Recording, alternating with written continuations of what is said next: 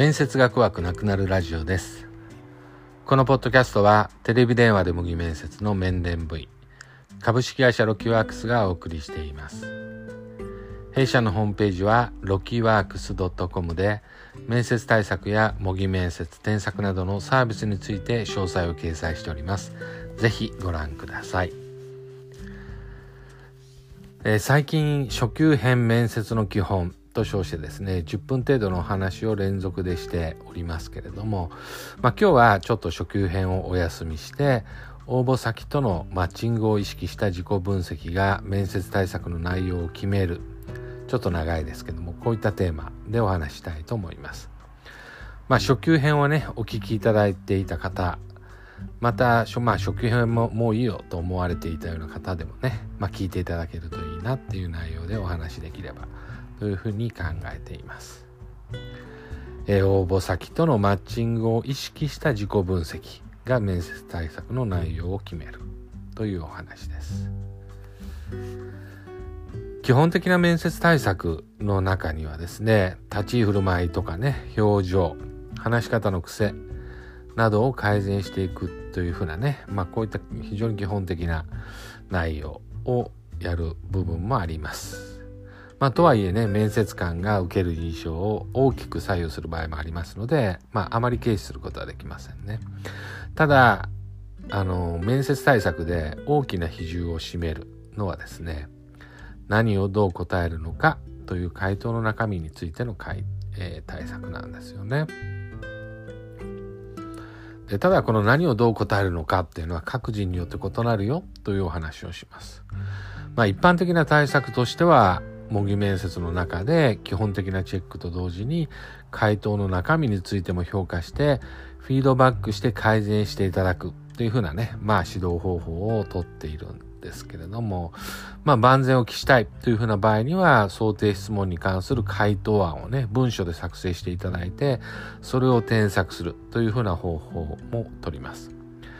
で、例えばね、志望動機をどう述べるのかとか、自己 PR をどう表現するのかとか、まあ、誰にでも共通するノウハウというふうなのはあってですね、まあ、以前、ポッドキャストでもね、志望動機の作り方と伝わる構成、例文あり、とかですね、自己 PR 作成の基本というふうな形で配信はしてますけれども、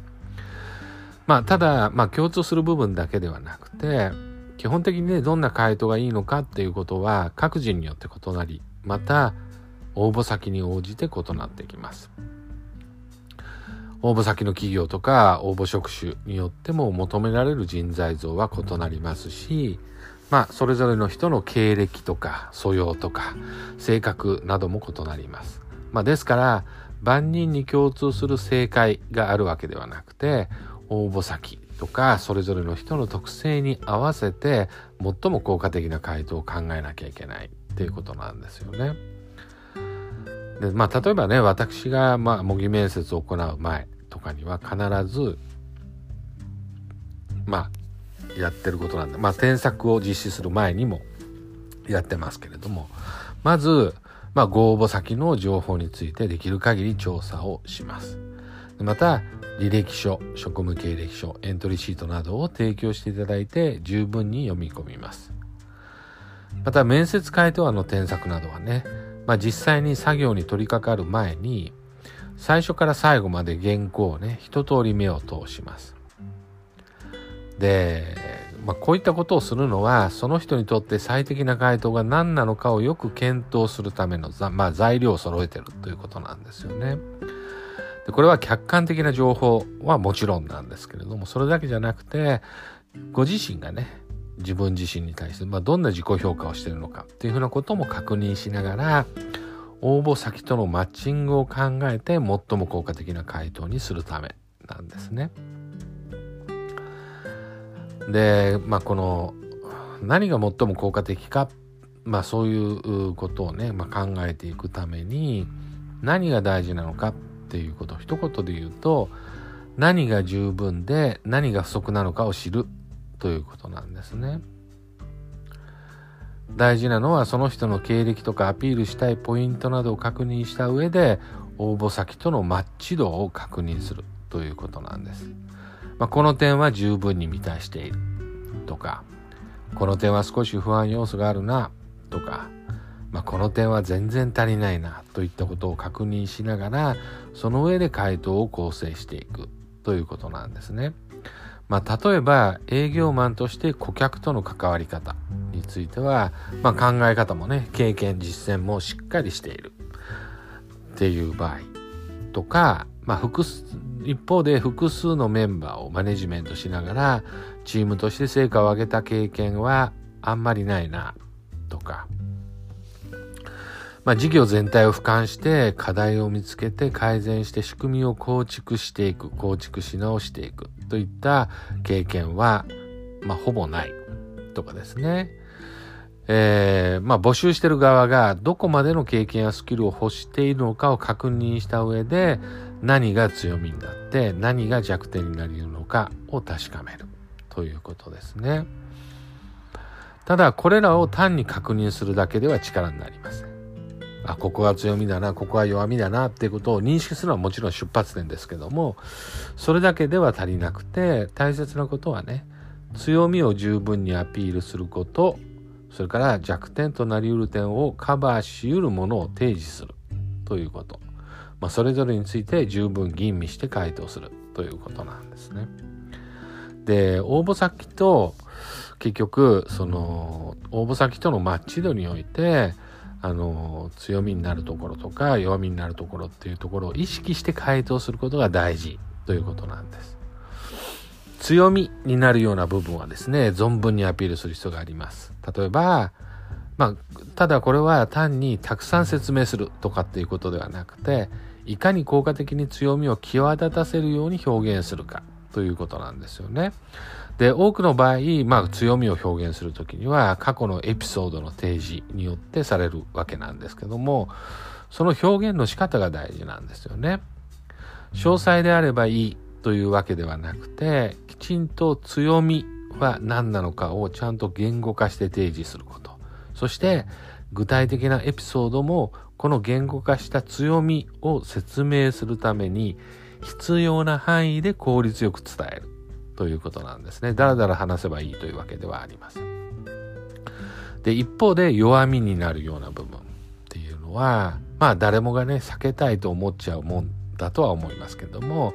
それに触れられないようにコントロールしようとするのではなくて、それに関する話題になった時に、まあ、きちんと合理的に説明ができるようにしておくということが大事なんですね。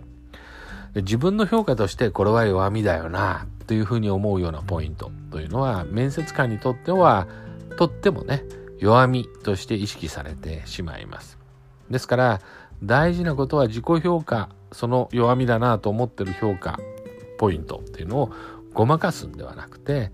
きちんと誠実に、まあそれが弱みだなってことは認めてますという態度を示した上で、この弱みをどうカバーしていくのか、あるいはどんな穴埋め方法があるのかをきちんと提示するということなんですね。まあもっとわかりやすく言えば、まあこの点は確かに私のちょっと足りないところだと思いますけれども、こういう方法によってその部分はカバーできますというふうにきちんと提示するということなんですね。自分の経験が不足してる部分について面接で触れられないといいな、みたいな願望を抱えてね、面接に臨むっていうのは良くないです。なんとかごまかしてしのごうと思ったところで、ほとんどの場合、人事はその弱みに気づいています。ですから、自分の弱みを受け止めた上で、それをどう乗り越えるつもりなのか、自信を持って提示できるということが大切なんですね。まあ、ただ、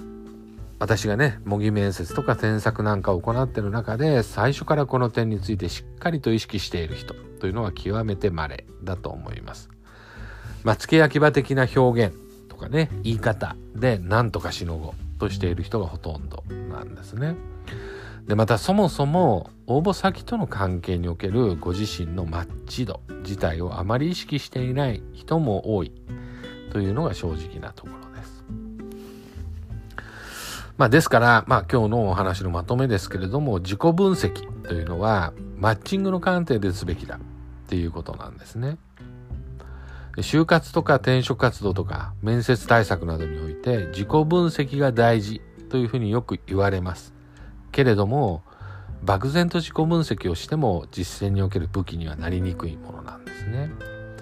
さっき述べたように応募先の企業や組織、応募職種との関係でご自身のマッチ度を確認して強み、弱みをしっかり把握するというところから始めましょう。で、その上でね、例えばもし面接でなかなか結果出ないみたいな人は、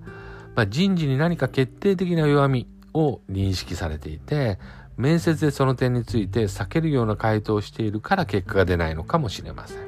あるいは十分な強みがせっかくあるのに有効な説明ができていないのかもしれません。で、これからね、就職活動を始めようというふうな人もですね、自分の何がプラスに作用し、何がマイナスに作用しそうなのかということを意識しましょう。で、これは応募先によって異なるんですね。一人の人間だったら強みと弱みは一個だっていうことじゃなくて、何の仕事をしたいのか、どんな企業に入りたいのかっていうことによって、えー、何がプラスになり、何がマイナスになるのかっていうのは異なってきます。ですから、大切なことは、求められる人材像